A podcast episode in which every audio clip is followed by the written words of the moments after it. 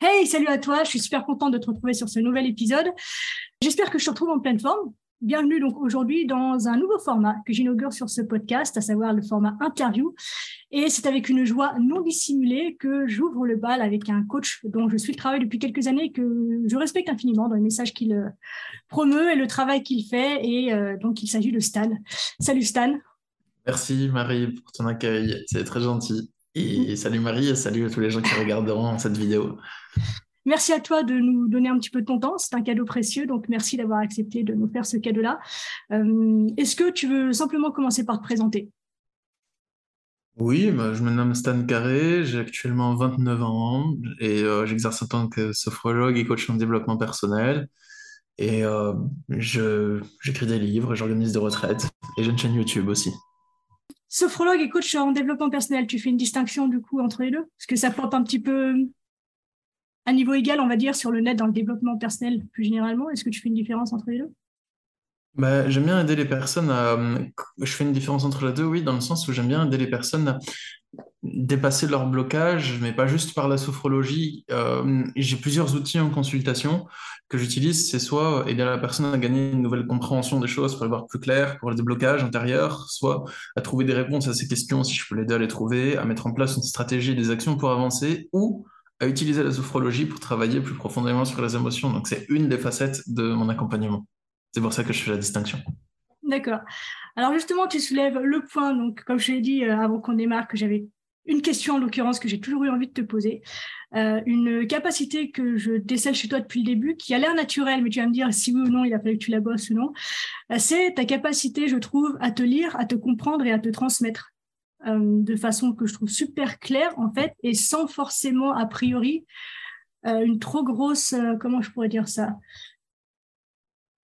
T'as pas l'air en fait as l'air de pouvoir faire distinction entre toi toi et toi avec tout ce que tu as pu vivre toute ton expérience de vie et tu une facilité je trouve à te transmettre à travers le brouhaha à la fois d'internet le brouhaha à la fois que tu as pu vivre toi et est-ce que du coup c'est naturel? Est-ce que c'est quelque chose que tu bossé? Comment est-ce que tu expliquerais ça? Capacité à me transmettre, à transmettre mon vécu, à avoir du recul sur mes émotions que j'ai vécues, tout ça, c'est ça que tu veux dire Ouais, ouais, je trouve que tu as vraiment une capacité à faire du stan 100% pur jus en fait. Euh, on, on, retrouvera nulle part ailleurs ce que tu proposes, si tu veux. Et tu as vraiment, je trouve, depuis le début, tu as cette faculté-là à ouais, juste te transmettre en fait et à, bah, je te remercie Marie pour euh, cette question. J'apprécie la question. Euh, pour moi, c'est euh, c'est pas du tout quelque chose d'inné. c'est naturel parce que ça le devient à force de pratiquer, mais, c'est dur à la base de trouver qui je suis vraiment, qu'est-ce que j'ai envie de transmettre, qu'est-ce que j'ai envie de partager à travers justement, comme tu le dis, tout le brouhaha d'Internet et plus les conditionnements du passé, hein, comme tu l'as dit, ce que j'ai vécu.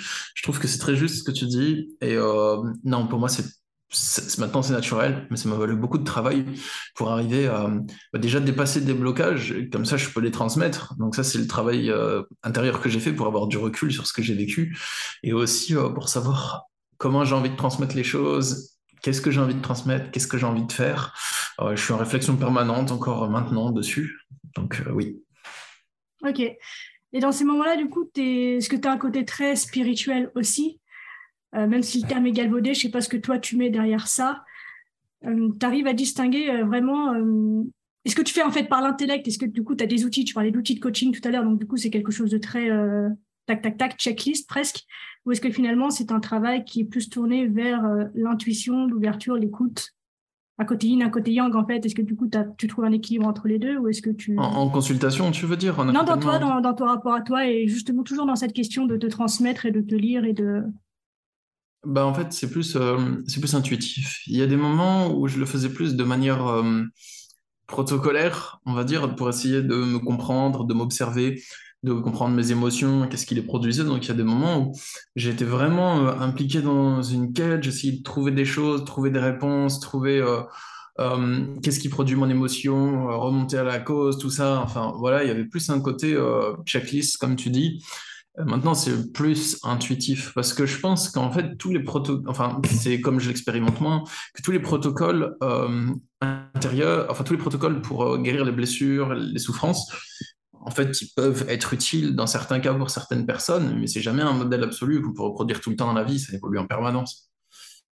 C'est comme ça que je le vois. D'accord. Tu fais beaucoup de retraites spirituelles. Ouais. Qu'est-ce que tu mets déjà dans le mot spirituel, toi? Bah, dans le mot spirituel, pour les retraites spirituelles, donc dans ce cadre spirituel, euh, je vais mettre euh, ce que j'appelle euh, retraite spirituelle, c'est en rapport avec l'esprit, tout simplement. Spirituel, ça vient du mot esprit, et enfin, pour moi, dans ce cas-là, je veux dire, et je vais pas, c'est pas une retraite pour adhérer à un courant spirituel particulier, à une foi particulière, à un dogme ou un ensemble de croyances. D'ailleurs, il n'y a aucune croyance spécifique.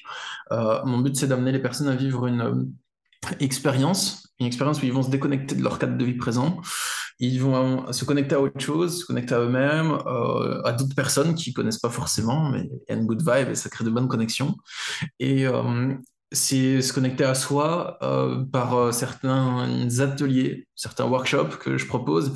Donc les ateliers, il va y avoir sophrologie, méditation, des ateliers de développement perso, peut-être chercher de la compréhension, des idées, des cérémonies au plan de sacré le soir, mais c'est vraiment basé sur euh, l'efficace, l'utile, le résultat, sur l'effet, et pas sur euh, des croyances spécifiques. Tout le monde peut venir, qu'il soit euh, musulman, juif, chrétien ou adhérent à un courant New Age, ou peu importe en fait.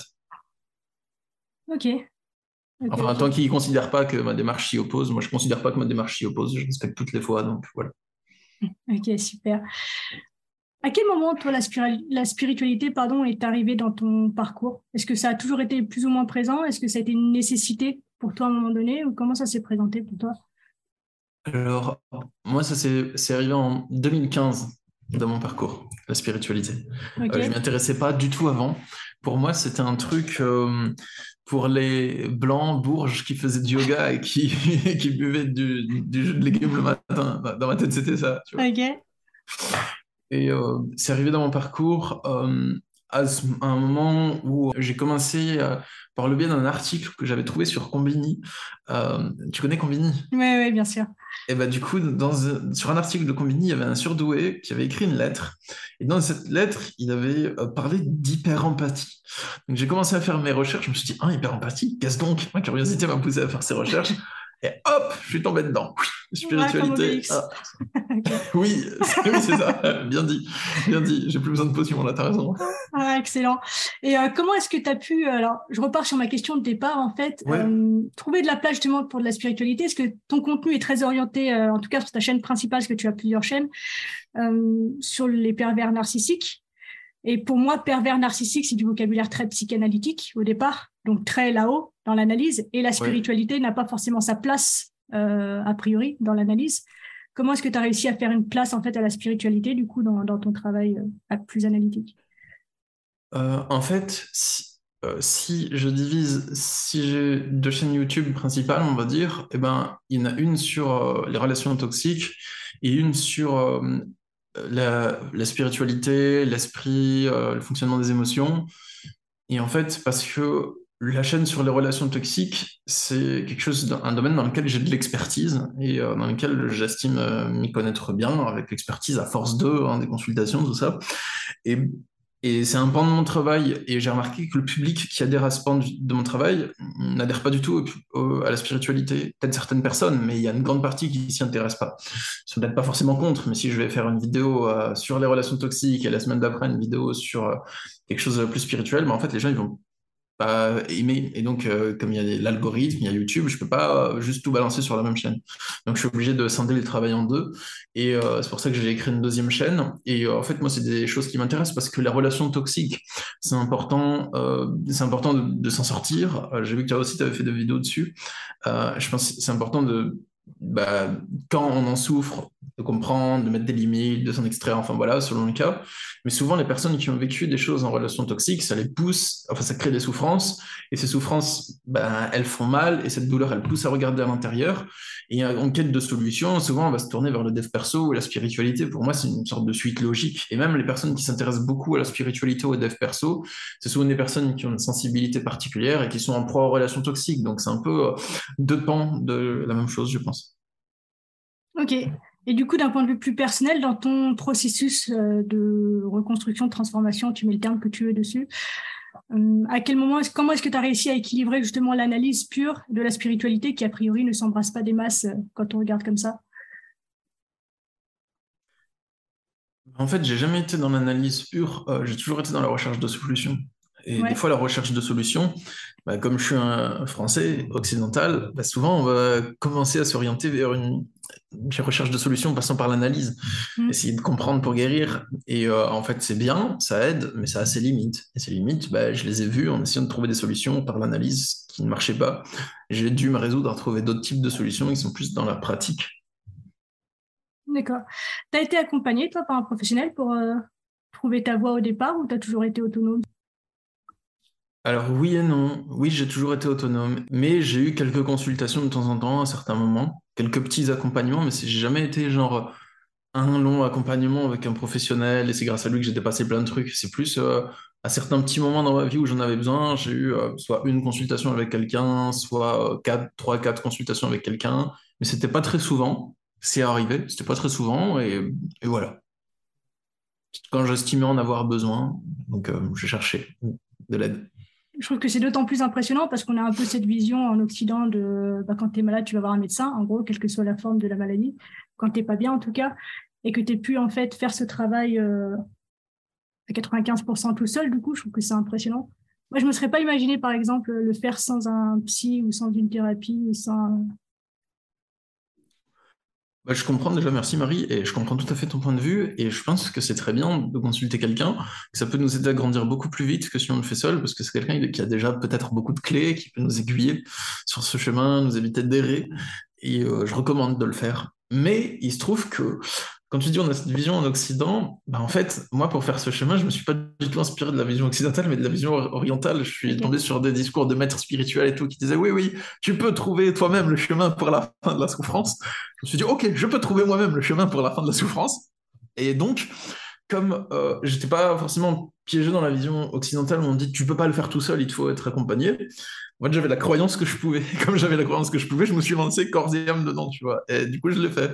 Mais euh, après, euh, c'est bien d'être accompagné aussi. Enfin voilà, je dis pas euh, le contraire. Quoi. Ok. C'est juste mon parcours qui était comme ça. Non, mais il est, il est tout aussi parfait que celui de tous les autres, il n'y a pas de souci, c'est génial. Non, mais c'est génial justement de, c'est un bel exemple de ça, de, en fait, on peut vraiment s'en sortir, peu importe ce qu'on peut lire justement dans les lire ou écouter ou voir dans les médias où on est sans arrêt confronté à des statistiques en fait qui nous imposent une voie pour s'en sortir, alors qu'en fait on est dans un processus tellement intime et personnel que je trouve que c'est intéressant d'avoir ce témoignage-là aussi qui montre que peu importe quand tu as les croyances qui te portent en fait euh, au départ, tu peux bien y arriver de la façon qui t'inspire quoi. C'est vrai. Donc euh, ça, je trouve que c'est cool. Et du coup, euh, tu es donc spécialisé donc sur les relations toxiques. Donc, tu fais des consultations donc en one-to-one exclusivement sur ces sujets-là ou pas nécessairement? Non, pas nécessairement. Euh, c'est le sujet sur lequel je vais avoir le plus de demandes et sur lequel on va dire j'ai le plus d'expertise. Mais après, il y a aussi deux sujets qui m'intéressent beaucoup euh, et sur lesquels j'aime beaucoup accompagner les personnes. Après, euh, c'est même pour les relations toxiques, il y a des personnes, ils en ont vécu il y a super longtemps. Aujourd'hui, ils essayent de dépasser des blocages qu'ils ont, qui persistent. Enfin, voilà. Mais après, les deux autres sujets qui vont beaucoup m'intéresser aussi, c'est des personnes à dépasser des émotions de souffrance, mais qui ne qui sont pas des traces traumatiques, c'est juste des blocages encore présents, des conditionnements encore présents, des croyances, et ça, ça m'intéresse beaucoup. Les traces traumatiques, c'est pas mon domaine d'expertise. Euh, et l'autre sujet qui m'intéresse, c'est euh, vraiment tout ce qui touche à l'épanouissement de l'être, euh, aider les personnes à s'épanouir. Enfin, ça, j'aime beaucoup. c'est quoi l'épanouissement pour toi? L'épanouissement, pour moi, c'est comme la fleur quand elle s'ouvre et qu'elle montre ses couleurs au monde et qu'elle capte le soleil. pour ah, moi, c'est vraiment quand tu euh, cherches, quand ça comporte plusieurs aspects. Le premier aspect, c'est, on va dire, la connexion, la trouvaille avec euh, ton énergie authentique. Et euh, le deuxième aspect, c'est la matérialisation de cette énergie à travers les actes, à travers ton accomplissement, ce que tu fais, ce que tu deviens dans le monde. Et le troisième aspect, c'est le maintien, avancer là-dedans, des hauts débats. Enfin voilà, c'est la continuation de cette de ce processus. Et tu parles d'énergie authentique. Euh, c'est un mot très à la mode aussi en ce moment, l'authenticité. Qu'est-ce que tu mets toi dedans? Moi, ce que je vais appeler l'authenticité, c'est qui tu es euh, lorsque tu n'essayes pas d'être euh, quelque chose ou quelqu'un que tu crois que tu dois être, en fait. C'est vraiment euh, les sensations au niveau de l'énergie. On peut le remarquer quand il y a des personnes qui euh, font genre qu'elles sont quelqu'un pour tromper l'auditoire ou pour se tromper elles-mêmes, en fait. c'est vraiment qui tu es toi-même en dehors des conditionnements, des blocages et en dehors des masques que tu portes où tu essayes d'être ou le visage que tu essayes de montrer ou de te montrer à toi-même. Même. Ok. C'est comme ça que je le vois moi en tout cas. Non, c'est super intéressant. Ok. C'est pas les masques en fait. On a passé deux ans sous les masques, c'est rigolo en plus. Mais. Euh, c'est vrai. Et je tiens à ajouter que pour moi, l'authenticité, c'est très important. Euh, de l'allier à la pertinence, je trouve, pas dans la vie de tous les jours, parce que dans la vie de tous les jours, en fait, si, même. Je pense que l'authenticité, elle est quasi indissociable de la pertinence, parce que souvent, on peut avoir euh, la, croyance qu'être authentique, ça veut dire euh, juste être naturel, et euh, que si on fait des choses qui ne sont pas forcément compétentes dans certains domaines, ben, en fait, il faut rester incompétent pour être authentique, ne pas chercher à changer ou à s'améliorer, ou même dans le couple. On dit, ouais, moi, je suis comme ça, je suis naturel, c'est comme ça que je suis, donc je ne vais pas faire d'efforts parce que ça serait plus moi. Et je pense pas forcément, ça dépend de la limite. Est-ce qu'on sent qu'on est en train de se corrompre Est-ce qu'on sent qu'on est en train de se porter préjudice en changeant des choses Ou est-ce qu'on sent que ça nous améliore enfin, après, c'est vraiment au cas par cas, c'est très spécifique. C'est le sentiment de chacun qui est euh, touché par ça, je pense. C'est super intéressant. Ça me ramène, moi, à une question du coup qui intervient souvent en coaching, c'est la notion d'acceptation. Et je trouve que là, tu, touches un petit peu à ça, dans le sens où, oui, à partir du moment où j'accepte d'être comme je suis, donc j'ai un, un ECG plat et je dis plus finalement, et euh, comment justement euh, est-ce que tu maries, toi, l'acceptation? Avec euh, le fait d'être encore capable, malgré tout, de poser des limites et de, créer, de continuer à créer, malgré le fait que la vie est parfaite comme elle est, donc pourquoi la changer finalement? Ça dépend ce qu'on veut accepter ou pas. Accepter, pour moi, c'est aussi le point de départ du changement. Parce que si tu acceptes que tu as des problèmes, bah en fait, si on accepte qu'on a des problèmes, c'est le point de départ aussi pour pouvoir les changer. Ça ne veut pas dire qu'on va pas les changer parce qu'on accepte leur présence. En fait, c'est au cas par cas. Des fois, on peut accepter qu'on n'est pas capable de faire quelque chose qu'on essaye de faire et que ça marche pas. Donc, euh, on peut accepter ça si, tel est vraiment le cas. On peut aussi accepter que euh, bah, qu'on a un désir en nous de continuer à avancer. Ça, ça, peut être aussi le cas. On peut aussi accepter qu'on a un problème et le regarder comme tel, se dire ok, mon problème, il est là. Mais il a accepté, ça ne veut pas dire forcément le laisser s'il me pose toujours problème. Mais en l'acceptant, on peut reconnaître son, son existence et arrêter de nier son existence. Et donc, euh, commencer à œuvrer pour sa résolution. Ok. Euh, je voyais plus en fait, euh, alors peut-être une autre facette de la problématique, dans le sens, par exemple, si je dis, euh, je sais sais pas, j'ai du poids, à, j'ai du poids à perdre, par exemple, mais je pars dans un dans un truc un peu body positif, donc j'accepte mon corps tel qu'il est. Si j'accepte mon corps tel qu'il est, pourquoi est-ce que j'irai au sport? Pourquoi est-ce que je ferai attention à mon alimentation puisque mon corps est parfait? Comment est-ce que tu arrives toi du coup à, tu vois, à lier les deux? Moi, je dirais de faire attention au au dogme, au conformisme, parce que si tu te dis je suis une personne qui adhère au courant body positive et intérieurement tu essayes de te, enfin que intérieurement tu as l'impression que tu es ça, bah en fait si tu as du poids à perdre et en fait, tu n'es pas bien dans ton corps. Mais tu dis oui, body positive. Donc, je vais me forcer à me faire croire que je suis bien dans mon corps. À voir. Euh, je pense que c'est vraiment question la dissociation entre le conformisme. Donc, on essaye d'adhérer à un courant et de s'identifier comme une personne qui adhère à un courant. Est-ce qu'on ressent vraiment, en fait? Est-ce qu'on n'est pas bien dans notre corps? Pourquoi déjà? Est-ce que c'est parce qu'on a peur du jugement des autres et parce que des membres de notre entourage nous disent qu'on est gros? Ou est-ce que, et, en fait, on l'aime bien notre corps comme ça, au final, c'est cool. Ou est-ce que, en fait, on n'aime pas notre corps comme ça Et on a vraiment envie de changer, mais on se dit, ouais, je suis body positive, alors honte à moi si, si, si je vais à la salle. Tu vois, enfin, voilà, c'est plus comme ça que je le vois. Ok. C'est personnel, c'est très subjectif. Ouais, puis c'est très subtil aussi. C'est pareil, toujours de toute façon en fonction. Euh, en fonction du vocabulaire qu'on utilise, de toute façon, un mot a toujours une définition différente pour, euh, en fonction de la personne qui l'utilise et qui le reçoit. Donc, ça, de toute façon, euh, devoir mettre des mots pour tout le monde, c'est compliqué. C'est ça. Euh, comment est-ce que tu fais dans ton travail? Parce que si tu es expert en relations toxiques, c'est parce que tu as eu l'occasion d'aller enquêter directement sur le terrain. Comment est-ce que tu arrives à à dissocier justement Est-ce que à force d'en parler, parce que tu en parles depuis bien 5-6 ans maintenant sur YouTube? Oui, c'est vrai, depuis un bon moment, depuis, depuis bah, fin 2015, début 2016. c'est ça, moi je crois que ça, doit faire 5 ans que je te suis. Je crois que la première vidéo que, j'ai vue de toi, c'était une séance de sophrologie avec la grenouille sur le dos, là, dans la mare. Donc, ça va faire ah, Oh, d'accord. Ah oui, ça date, ça. ouais, ça va faire 4-5 ans. Mais du coup, est-ce que, comment est-ce que tu fais euh, Est-ce que tu n'as pas le sentiment Parce que tu vois, moi, aujourd'hui, tu m'as dit tout à l'heure que je. Tu avais vu que je parlais aussi de pervers narcissique et j'ai arrêté parce que j'avais l'impression de ruminer un petit peu le sujet.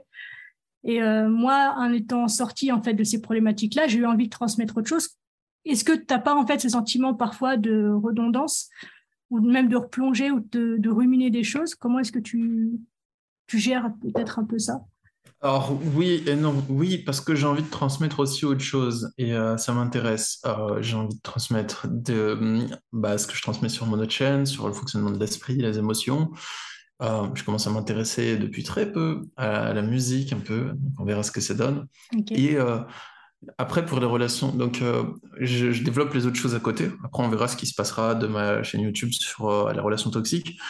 pour l'instant je continue comme ça et non, parce que je suis pas dans la redondance. En fait, je, je répète pas toujours les mêmes choses. Euh, je fais des vidéos, je, je vais plus loin dedans, je change mon attitude aussi de, par rapport à ce que je transmets. Je me positionne différemment, peut-être euh, avec un positionnement plus tranché. Euh, et je partage des autres choses, des nouveautés en fait. J'ai pas envie de répéter tout le temps les mêmes choses parce que aussi, bah, clairement, je trouve euh, tu pourras couper au montage si tu veux ou pas, mais je trouve que ça fait grave pitié de répéter tout le temps la même chose tous les, jours une vidéo. Euh, le pervers narcissique à la plage, le pervers narcissique aux toilettes. Ah, c'est bon, arrêtez les gars. Et de répéter ça tous les jours, tu répètes, tu répètes, tu répètes, ce serait un cauchemar en fait. Donc je, je veux juste transmettre des choses euh, sur les relations toxiques nouvelles avec un angle nouveau. Voilà. Et, et juste laisser les anciennes vidéos en ligne. Mais en fait, bah, c'est cool, mais euh, j'ai aussi envie d'alimenter cette chaîne pour toucher de nouvelles personnes et qu'elle continue à, rester dans le flow, tu vois. Donc, euh, je continue à faire des vidéos dessus. Après, ça m'intéresse toujours, c'est toujours un sujet intéressant, j'ai toujours des consultations dessus. Avec les personnes, bah, on va aborder de nouvelles choses, euh, ça me permet d'avoir de nouvelles prises de conscience dessus, de les partager sur la chaîne et ainsi de suite. Ok. Du coup, c'est une chaîne sur laquelle tu, je dis beaucoup. Du coup, si tu as un autre mot de liaison, je veux bien parce que il n'y a que celui-là que je connais.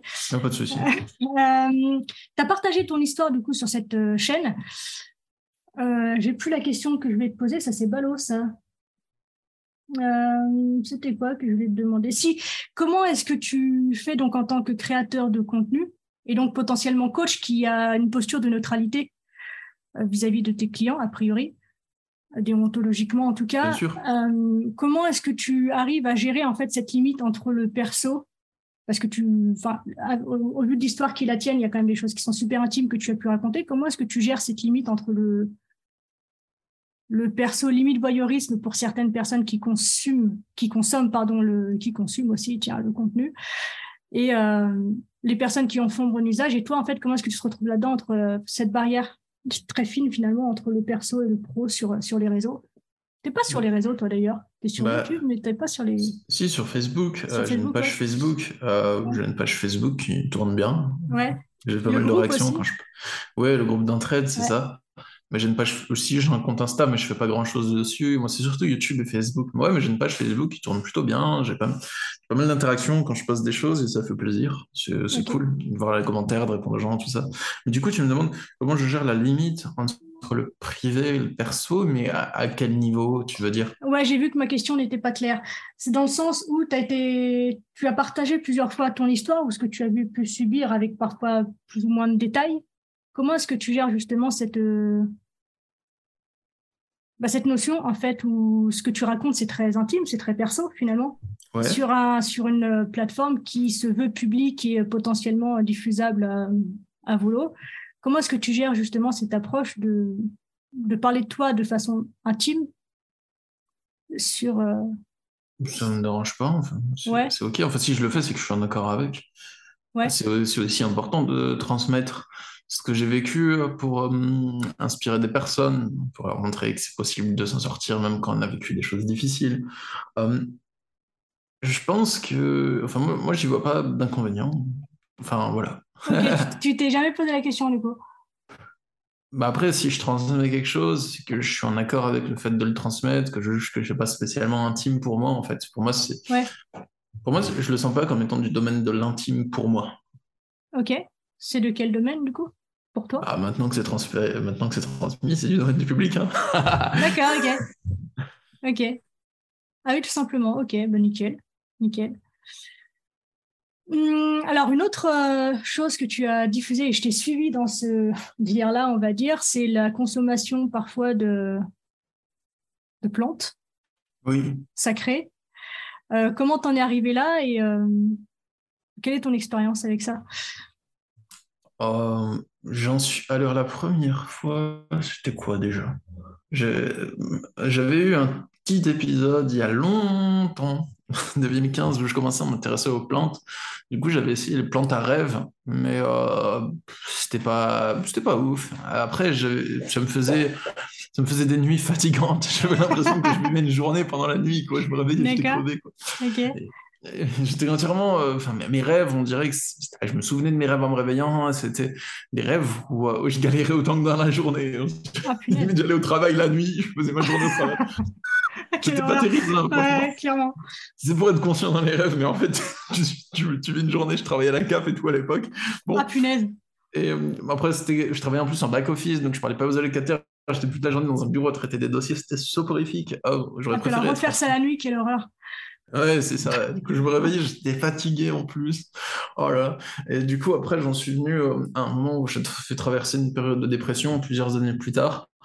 Et euh, une, en fait, en, 2016, euh, avec, euh, avec un de mes meilleurs amis, et c'est encore un de mes meilleurs amis aujourd'hui, bah en fait, on, commençait à se renseigner sur l'ayahuasca et tout. On voyait des reportages obscurs où tu vois des chamans, des mecs qui rentrent en transe, ils sont, euh, ils sont juste avec un, slip parce que tu vois, c'est genre des, des mecs qui, vivent dans une forêt, c'est pour nous montrer, genre, t'as vu, lui, c'est bien un mec de tribu, il a qu'un slip, il a la peau foncée et tout. et ils montrent qu'ils tremblent et tout, qu'ils ont les yeux qui se répulsent, qu'ils font des transes et tout. On disait, waouh, l'ayahuasca, c'est un truc de dingue. et donc, euh, quelques années plus tard, quand je traversais une période de dépression, je me suis dit, OK, l'ayahuasca est la solution, Inch'Allah. Donc, j'ai essayé euh, l'ayahuasca. Après, euh, quelques temps plus tard, j'avais pris euh, quelques cérémonies de truffes magiques, quelques années plus tard. après, ce que je partage dans les retraites, c'est aucune de ces plantes-là, c'est juste le tabac râpé et le cacao sacré. Le cacao sacré, c'est ma compagne Noélia qui s'y est intéressée et euh, bah, qui m'a qui me l'a partagé. Et euh, le tabac râpé euh, je l'ai pris en formation avec Elodie Rose Pérez qui est une amie aussi et qui m'a partagé ça dans une retraite. Du coup j'ai voulu me former avec elle pour transmettre le tabac aussi. Voilà un peu comment j'en suis venu là. Ok du coup le cacao et le tabac râpé ça offre quoi comme alors le cacao, c'est un super aliment. C'est donc il a plein de vertus physiques il a énormément de vertus physiques et, euh, et il a aussi euh, des vertus euh, plus spirituelles comme la reconnexion à soi, l'ouverture du cœur et aussi bah, les personnes, les peuples qui ont initié ces cérémonies ou qui nous les ont importées, on va dire, ils attribuent un esprit sacré au cacao, à l'esprit de Mama Cacao. Le tabac, il va avoir un effet, enfin, c'est aussi désinhibant, ça apporte de la joie. Et euh, c'est vraiment cool. Et euh, le tabac, il va avoir d'autres effets. Euh, il va avoir l'effet d'être ici et maintenant est très présent et très concentré et il permet aussi de maintenir la réflexion. Donc il te permet de pas réfléchir à un truc, hop, digression. Et euh, ça, même les personnes qui digressent pas dans leurs paroles ont tendance à digresser lorsque on réfléchit à un sujet sans support écrit, sans rien, juste que tu réfléchis. Cacao, il te permet de maintenir cette réflexion en fait. Tu commences ta réflexion, tu peux la continuer jusqu'à la fin. Il te permet d'être beaucoup plus présent, plus ici et maintenant et plus calme. C'est une plante qui va vraiment ramener à et ce qui est très bien, c'est que les effets du tabac, si tu les veux pas, tu les as pas. Par exemple, si tu prends du tabac râpé et que tu regardes et que tu dis bon, bah, je vais mater euh, Netflix, bah, en fait, tu vas pas ressentir les effets. Alors que si tu rentres en méditation et que tu te concentres, tu vas ressentir les, sentir les effets. C'est très doux. D'accord. Ah, ça donne presque envie d'essayer. Ah, ah j'ai essayé les trucs magiques après avoir vu ta vidéo. Ah, c'était bien Ah ouais, franchement, c'est trop cool. Ah, t'as eu des effets? Ah ouais, ouais, une super, euh, ah ouais, une super connexion. Moi, il y a plein de trucs qui sont partis que j'ai pu lâcher. Euh, franchement, c'était cool. Ah ouais, franchement, c'est inspirant. Et je peux comprendre aussi, je me suis fait la réflexion des personnes qui ont envie de, pas, de vivre que là-bas, en fait, parce que euh, on est trop bien de ce côté-là du truc. Et je peux comprendre finalement, en fait, cet appel que certaines personnes, en fait, dans leur détresse peuvent, peuvent avoir, en fait, d'aller vivre dans ces mondes-là. Et...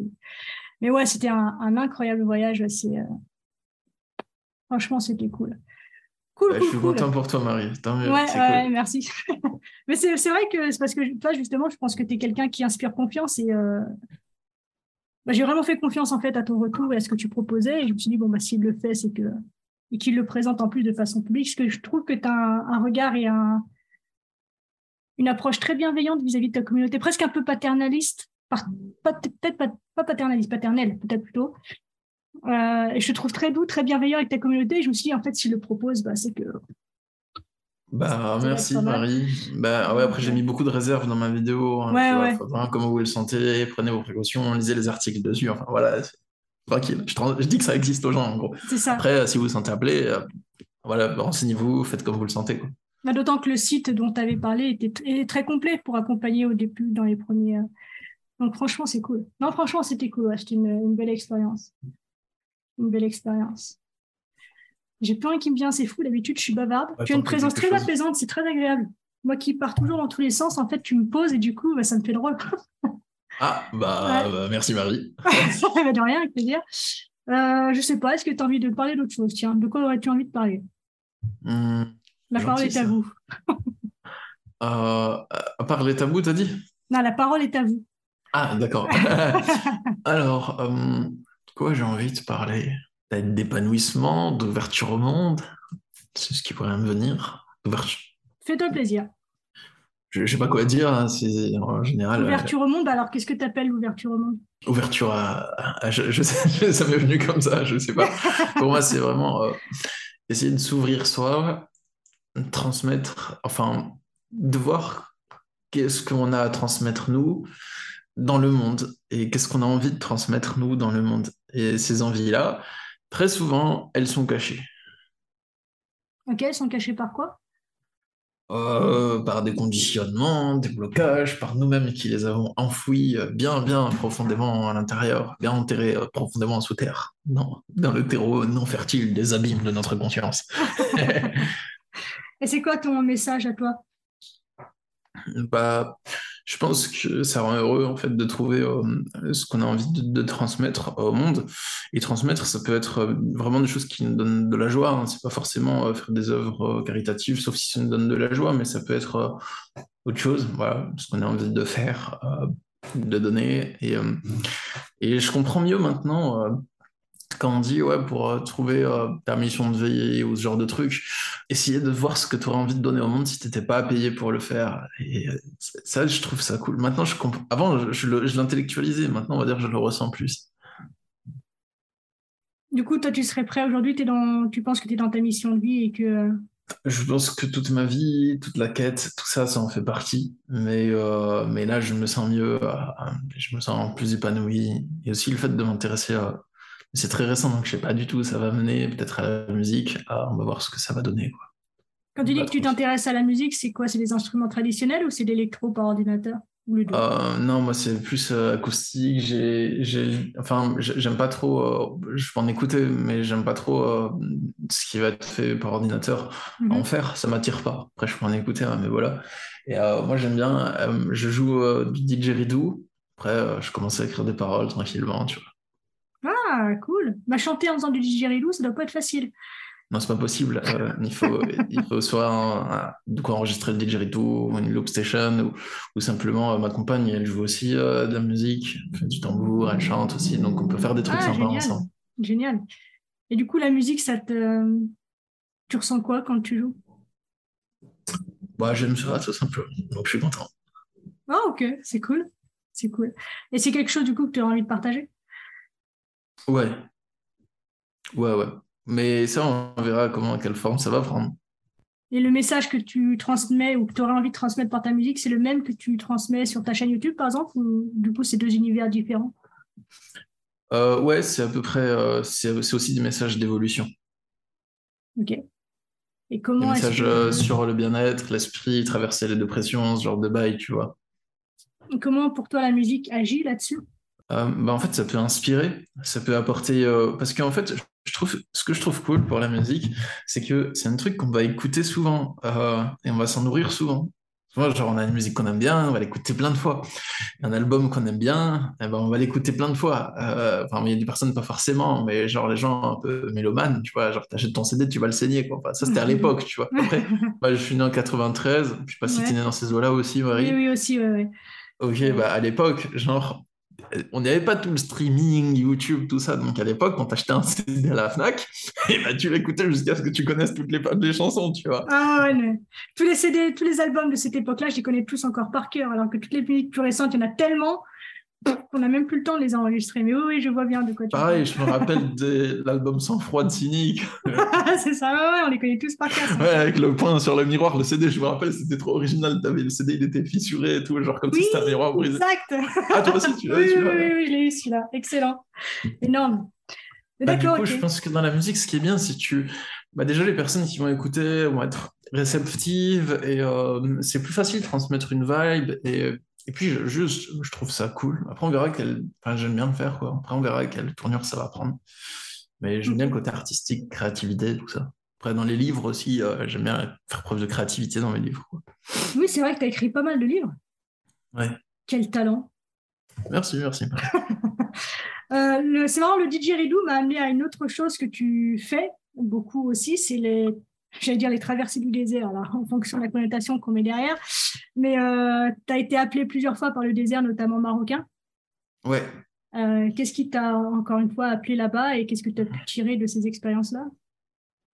Alors la première fois, c'était une retraite qui a été organisée par euh, Elodie en question, avec, euh, qui m'a appris le, enfin, euh, chez qui je me suis formé pour apprendre la transmission du tabac, justement.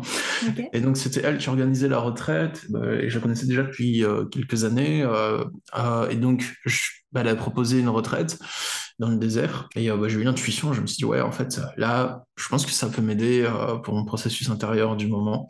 J'ai envie de le faire, donc je me suis, bah, j'ai participé à sa retraite. Euh, ça a été retardé à cause du confinement, hein, comme toutes les retraites, les événements comme ça, frontières fermées, donc on n'avait pas le choix. Et euh, bah, après, j'ai fait, euh, j'ai fait la retraite finalement. C'était une très belle expérience. Je suis très content de l'avoir fait. Et après, j'ai voulu participer. Enfin, j'ai voulu aussi organiser. J'organisais déjà des retraites en France, mais je me suis dit, ouais, euh, dans le désert, j'ai aussi bien envie d'en organiser une. Alors, j'ai contacté euh, l'équipe de Ali, euh, notre guide, et je lui ai demandé s'il chaud pour travailler avec moi. Il a dit, mais carrément. Donc, euh, on a fait, bah, j'en ai organisé une retraite. hein, j'en ai fait une euh, que moi j'ai organisée dans le désert. Là, il y a la deuxième qui arrive le mois prochain. Et qu'est-ce que Voilà. ça apporte pour toi le, le désert? C'est trop bien. C'est- suffisant, t'as raison. C'est vaste, Ouais. c'est puissant, c'est vaste, le paysage il est ouf, c'est trop beau. Euh, en plus, t'es loin de tout. Vraiment, tu marches dans le désert, on se pose, la belle étoile, tout ça. Chaque jour, on s'enfonce plus profondément dedans. Et euh, bah, c'est trop bien en fait. ça apporte beaucoup de choses intérieurement, extérieurement, ça permet de lâcher des choses, on se la travaille, mais dans le bon sens. Enfin, ça apporte toujours. Les gens qui y vont, ils sont toujours contents, ils repartent toujours avec quelque chose en plus ou en moins, mais dans le bon sens quoi. Ah bah le désert, c'est une expérience qui est incroyable. De toute façon, c'est clair que... euh, T'es déjà allé dans le désert? Ouais. Moi, Ah, dans quel désert, toi, marocain aussi ou un autre? Euh, marocain, ouais. Euh, J'étais partie de. C'était qui? Ah, pff, Non, je ne saurais pas trop trouver le nom de la ville. là. C'était euh, très à l'est du Maroc. Ça commence par où, mais j'aurais pas la fin. Ouarzazate? Oui, c'est ça. Exact. Ouais, je suis partie de là. Et c'est vrai que moi, le, je crois que la chose qui m'a le plus marqué dans le désert, c'est le silence. La, Ouais. la qualité du silence. Et euh, même pourtant, je suis très solitaire, justement, balade en montagne et tout, je m'éloigne un petit peu aussi, et je trouve qu'on retrouve pas encore cette qualité-là. Ben, la montagne, c'est autre chose, dès qu'il y a un peu de vent, c'est tout l'écho et tout, c'est encore une autre façon de- d'entendre la musique du monde. Mais la qualité du silence dans le désert, c'est euh, C'est clair que la personne qui parle, t'entends juste tes pas. c'est ça. C'est ça. C'est important le silence, je pense, justement. On en manque. Ah, D'ailleurs, tiens, en musique, je pense que c'est une des notions les plus importantes aussi.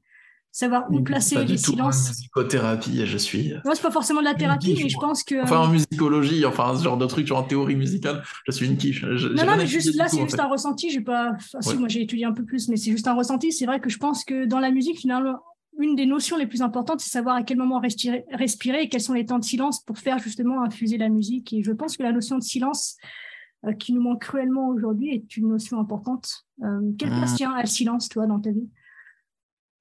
Quelle place tient le silence dans ma vie? Hmm. Bah, j'en ai besoin, en fait. Euh, pas tout le temps, mais j'en ai besoin à certains moments. Ok, ça t'inspire quoi, le silence? Bah, en fait, mon esprit bah, vague tranquillement pendant les moments de silence. Ça peut être quand j'écris, ça peut être euh, les rarissimes moments où je ne fais rien. Ça peut être. C'est ce que j'allais te demander. Est-ce que tu arrives à ne rien faire? Du tout Euh, bah, ça va être plus quand je voyage, ça en général. Ouais. Le contexte y prête plus? Ouais, quand je fais une retraite, quand je fais un voyage, et du coup, bah, il y a plus de moments où je fais rien. Sinon, euh, je, je suis beaucoup en activité. Ok. Et tu fais quoi du coup, tiens, en dehors du, du coaching, de la musique et de YouTube? Bah, je travaille beaucoup, bah, je travaille beaucoup déjà, donc ça occupe beaucoup de temps. J'ai du temps que je consacre à mon couple, euh, que je passe avec ma chérie. Euh, sinon, bah, je vois mes amis. Donc le social, très important pour toi. Ouais, Ouais. je voyage aussi. Euh, Mhm. je, je fais des tournois de jeux de stratégie. Je joue aux cartes Yu-Gi-Oh! Ah, excellent Ça rajeunit pas non plus, ça c'est énorme. Moi c'était Magic à l'époque. Ah. D'accord, Cool. ok, d'accord, je savais pas ça. Ah, donc tu fais des tournois, t'es investi, bien. Ouais, investir, ouais, c'est le mot, hein, parce que ça coûte la douille. hein, Ah, quand tu commences à creuser, ouais, c'est. euh, Ah, c'est onéreux, hein, ce jeu. Mais bon, eh, j'ai un tournoi ce soir, après notre appel. Ah, génial, ah, c'est génial, c'est bonne ambiance ça en plus. Un peu côté compétition et puis en même temps. euh, Ah, c'est trop rigolo. Je savais pas que ça se faisait encore. euh. Ah oui, hein, toujours, il y a de plus en plus de public, ça grossit en permanence, et ça prend de plus en plus d'ampleur chaque année, en fait. Même sur la licence Yu-Gi-Oh! Parce que Pokémon, Ah, vois, ça surtout. m'étonne pas, mais c'est vrai, surtout Yu-Gi-Oh! Euh, Pokémon, pas trop. Pokémon, ça va plus être pour les collectionneurs, mais après, euh, dans les grosses villes, souvent, on voit pas de tournois. À Strasbourg, il y en a pas. Toulouse, euh, à Montpellier, il y en a pas. Toulouse, il y en a peu. C'est une licence, on dirait, qui est pas très populaire pour le côté euh, tournoi. Après, Yu-Gi-Oh, c'est très populaire pour le tournoi. Par exemple, le championnat de France, je sais plus combien, il y a eu une millier de personnes cette année. Ah oui! mais il y a souvent des tournois de 3000 joueurs, par exemple. Ah, c'est Euh, enfin, énorme! Ah Ouais, oui, c'est- gros, ouais, c'est balèze. Euh, Il y a, par exemple, il y avait un tournoi euh, à Metz. Donc, moi, j'habite à Strasbourg. Metz, ça doit être à deux heures à peu près. Hmm. Et euh, il a été annoncé un tournoi de 60 places en physique, euh, IRL, quoi. Et euh, il a été complet 15 minutes après être annoncé. Les gens ont appelé, ils ont réservé, ils ont payé Oh, sur Internet. Enfin, c- ça, ça se remplit ultra vite, en fait. Donc, euh, ouais, les gens, ils sont férus de ça. Ah, c'est génial. Je, putain, je me rendais pas compte, effectivement, du monde qu'il y avait encore derrière. euh. Ah, il y en a de plus en plus, en fait. hein. C'est Ah de ouf chaque année, en fait. Génial, génial. Et du coup, tiens, est-ce que tu arriverais à faire un parallèle entre. Est-ce que tu arrives à apprendre, par exemple, en jouant aux cartes Yu-Gi-Oh! Est-ce que tu insuffles quelque chose dans ta pratique euh, quotidienne vis-à-vis de toi, ou ne serait-ce que ou aussi vis-à-vis de tes clients ou... Est-ce qu'il y a des choses qui, qui résonnent ou... Ça apprend plusieurs choses. Ça apprend que euh, déjà, si on veut être bon dans quelque chose, il faut le pratiquer beaucoup. Il faut s'entraîner. Et que même si on est nul dans quelque chose et qu'on croit ne pas le comprendre, bah, en fait, si on le pratique, même en ne le comprenant pas, on peut obtenir du résultat et une meilleure compréhension de la chose. C'est ce que je vois quand je joue avec un nouveau deck ou avec un nouveau euh, jeu de cartes euh, ou avec des, nouvelles cartes, en fait, pour les personnes qui ne comprendraient pas. Donc déjà, ça m'apprend ça. Ça m'apprend aussi que, euh, bah, en fait, j'ai rencontré déjà plein d'amis grâce à, ça- à ce jeu, Ouais. hein, qui sont encore mes amis aujourd'hui. Donc ça enrichit la vie. Ça m'apprend que pratiquer les passions, les choses qu'on aime à plusieurs, bah, c'est une bonne chose. Voilà, ce que ça peut m'apprendre comme leçon. C'est beau déjà, Bah ouais. c'est cool. C'est cool. Bah écoute, on- je pense qu'on arrive quasiment à la fin. J'aurais une question, je pense, qui sera récurrente sur ce format-là. C'est euh, si tu devais disparaître demain, pour une quelconque raison, et que je te donne à l'occasion en fait de décrire sur un papier les trois messages principaux ou les trois idées principales que tu aimerais que le monde garde de toi, ce serait quoi?